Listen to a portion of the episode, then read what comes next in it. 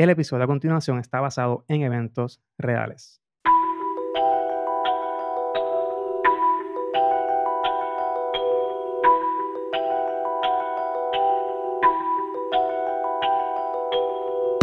Hola, esto es El Lío del Caso, un podcast basado en eventos reales. Yo soy Héctor Omar Álvarez. Me puedes seguir en las redes sociales como Héctor ALV en Twitter e Instagram.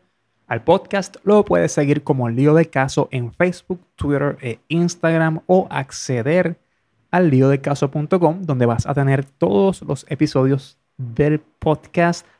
Vas a tener los enlaces a las diferentes redes sociales y lo más importante, los enlaces a las aplicaciones donde puedes escuchar el podcast. Tú escúchalo en tu aplicación de preferencia. Pero recuerda darle like, suscribirte, eh, seguir, como se llama en tu aplicación de preferencia, para que así tengas todos los episodios que salen, bueno, los episodios que salen cada martes. Eh, puede ser a las 12 de la noche, puede salir a, a, las 7 de la noche o a las 9 de la noche. Esos son los horarios están dispersos, pero de que sale el martes, sale, sale el martes. Hoy, el episodio de hoy, tengo dos historias, pero como siempre, antes de ir a, la, en este caso a las historias de, de, este episodio, voy a hablar, voy a hablar un rato con ustedes eh, de lo que fue la semana. Y recientemente, pues, en la semana, la semana pasada, tuve una, unas conversaciones con dos amigas eh, por separado, ¿verdad? Pero toda conversación en esta época pues lleva a hablar de, la pandemia.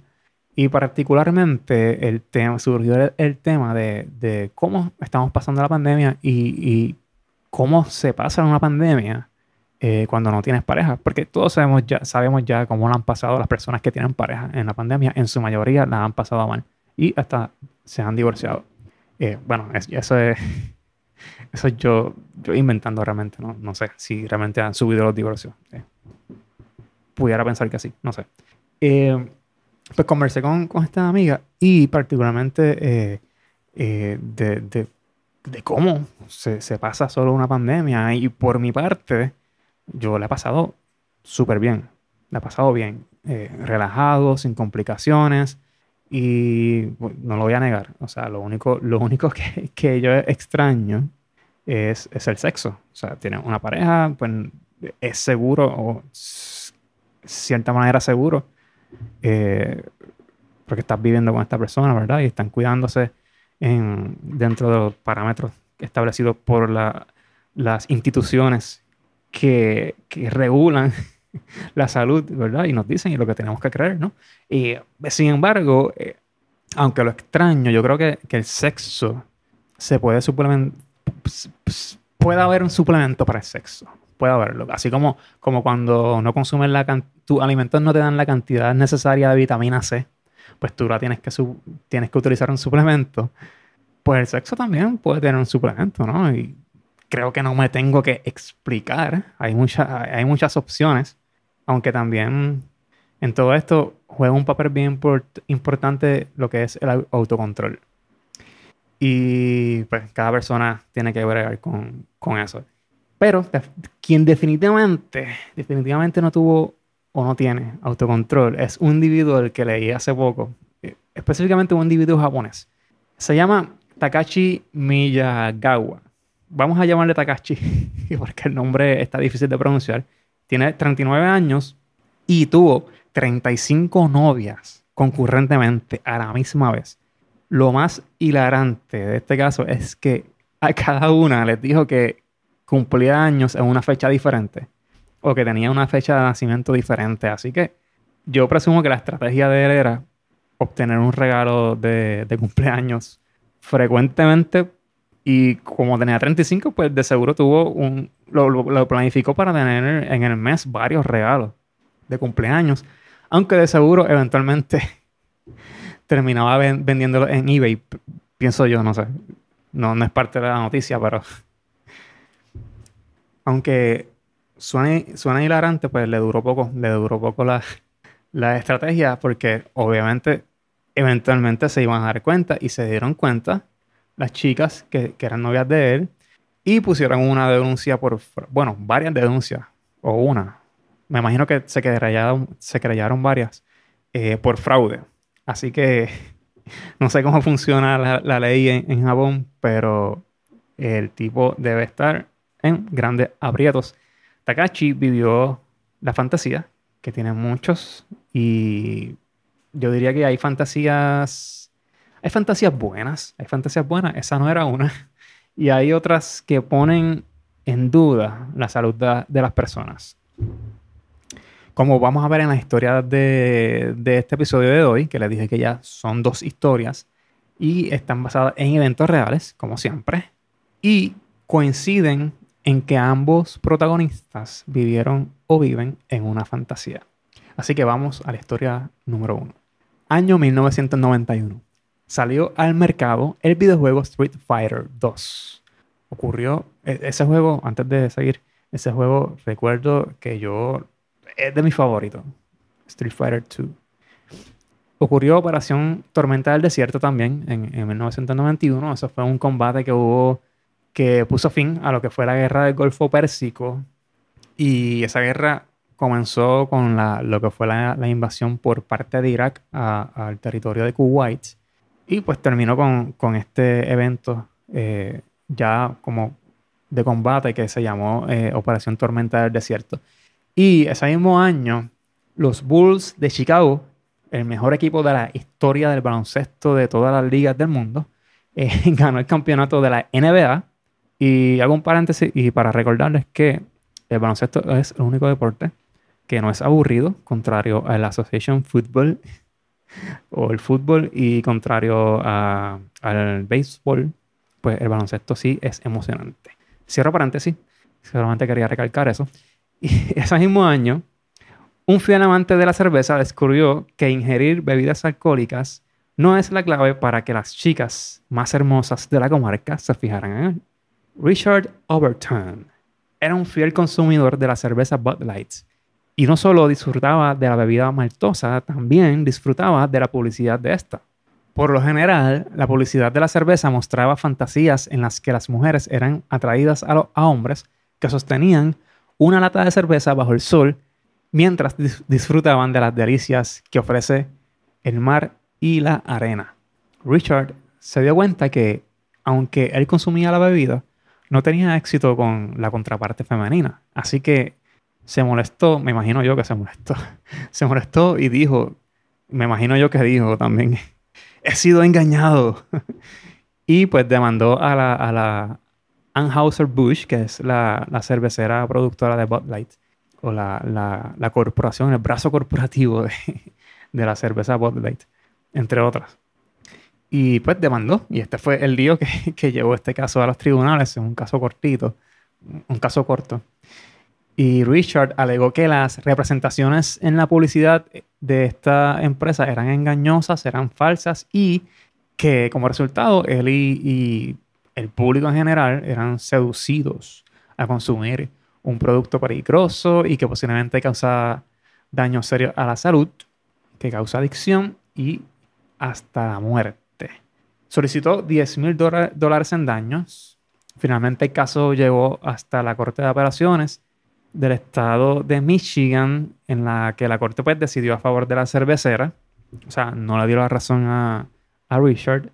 Y y fue lo mismo, o sea, validó la sentencia, la decisión del tribunal de instancia. El pobre Richard, yo creo que, se quedó en su fantasía y posiblemente con, una cerveza en la mano, me lo imagino. Que es lo más irónico de todo, que siguió, posiblemente sigue tomando Light hasta el día de hoy. Y, y espero que haya tenido suerte con el amor. Y hablando de personas que, viven en una fantasía, la segunda historia de este episodio no solo es fantasiosa, también es mágica y yo diría que hasta divina. Vamos, vamos a la historia número 2. Año 2005. Corea del Norte advirtió que tenía en su posesión, y aquí viene otra fantasía, ya que estamos hablando de fantasías, que tenía en su posesión armamento nuclear para protegerse de la hostilidad de países como los Estados Unidos. También ese mismo, ese mismo año, 2005, murió el Papa Juan Pablo II. Seguimos con las fantasías. Y también ese mismo año volvemos con Corea del Norte, que dice que detuvo su programa nuclear, entre comillas, estoy haciendo comillas al aire, dice que lo detuvo a cambio de, de ayuda humanitaria. Yo creo que estaba en una fantasía todo el tiempo. Mientras tanto, un hombre alegó que le estaban usurpando los poderes mágicos de Dios. Christopher Roller alegó que era Dios y que solamente él tenía el derecho de usar los poderes divinos. Christopher se atrevió a demandar a los reconocidos ilusionistas David Copperfield y David Blaine. Por, lo hizo por separado. Pero eh, este caso, esta historia está basada en el caso de David que llevó contra David Copperfield.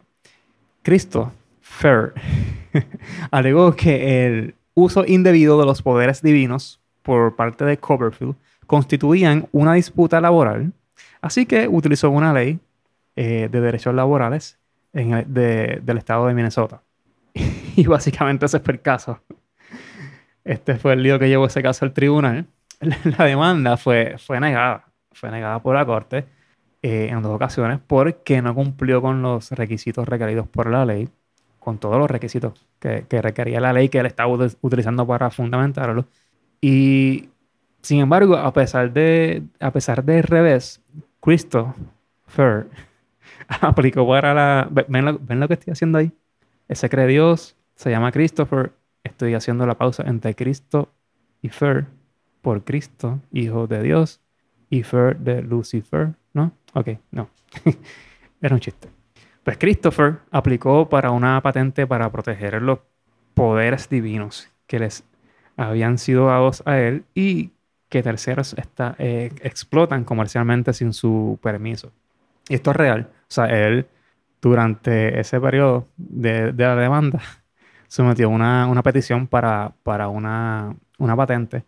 Y eh, básicamente lo que dice, mira, yo soy Dios. Este, no dice que es Dios en la patente, pero dice que, le, que les, han, les ha sido otorgado a él unos poderes divinos y que las personas en la Tierra eh, lo están utilizando para explotarlo comercialmente, entiéndase no solamente los ilusionistas que hacen estos actos eh, de ilusión o, magia, como le quieran llamar, que él considera que son actos de Dios, actos divinos, pero también me imagino que se refiere a, todos los que están en la industria eh, de la religión, que pues evangelistas, sacerdotes, que utilizan también los poderes de Dios para para, una, para obtener unas ganancias eh, económicas.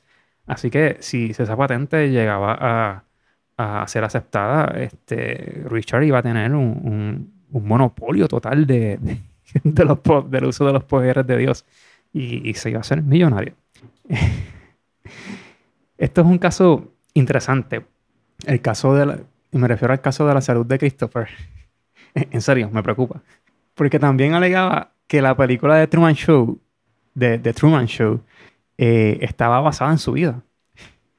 Además, dijo que tenía planificado tener un millón de hijos.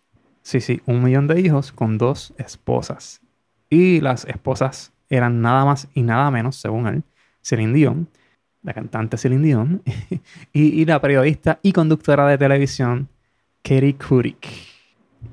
Bueno, yo no sé si deba añadir más a esto, a ninguna de las dos historias de hoy.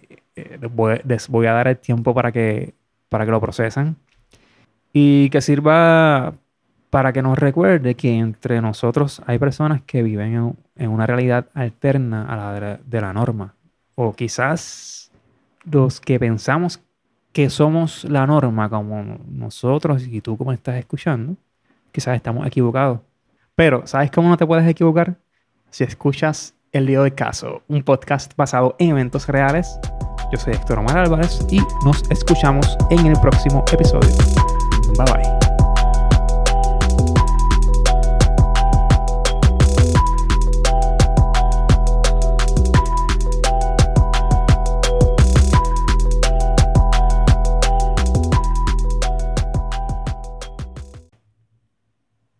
Ya que llegaste hasta aquí, escuchaste la música de outro y te quedaste Pues tengo un tercer caso que no lo quise utilizar en el episodio. Eh, porque no, no, no, no, realmente no lo investigué completamente. Pero, pero me parece hilarante y, y puntual. Porque trata de un hombre que se llama Allen Ray Heckard, creo que se pronuncia así. Este individuo es de Portland y esto fue en el 2006. El 2006 eh, puso una demanda contra Nike y contra Michael Jordan, o más bien contra Nike, eh, quien era el que estaba, quien promocionaba la marca de, Michael Jordan, eh, la, marca, la, marca, Jordan, Air Jordan. porque él se parece, supuestamente se parece mucho a Michael Jordan. Yo vi la foto y no se parece, voy a dejarlo en, los show notes. y la gente en la época en que salió Space Jam, la, parte 1, pues empezaba a, a, hostigarlo, según dice él, preguntándole si era Jordan, si él era el de la película. Y él se cansó, se cansó de eso y, puso una demanda contra, contra Nike. Eh, la realidad es que, según leí en partes de, prensa, eh, él ni siquiera medía 6 pies 6 pulgadas como, como, como Michael Jordan, era mucho más bajo. Pero aparentemente era por el ajuste de la película, que ahora está la versión 2 con, con, con, con, LeBron James, es que se llama este muchacho, que, que ha ganado varios campeonatos también. LeBron James, ¿sí? Ok, LeBron James. Pues nada, era eso lo que quería decirle. Estaba, está bastante hilarante. La demanda también fue, fue denegada. O sea, eh, pero los elementos técnicos, pues no, no los voy a comentar porque realmente no leí la demanda. No sé si hay una demanda que, tenga accesible para poder investigar.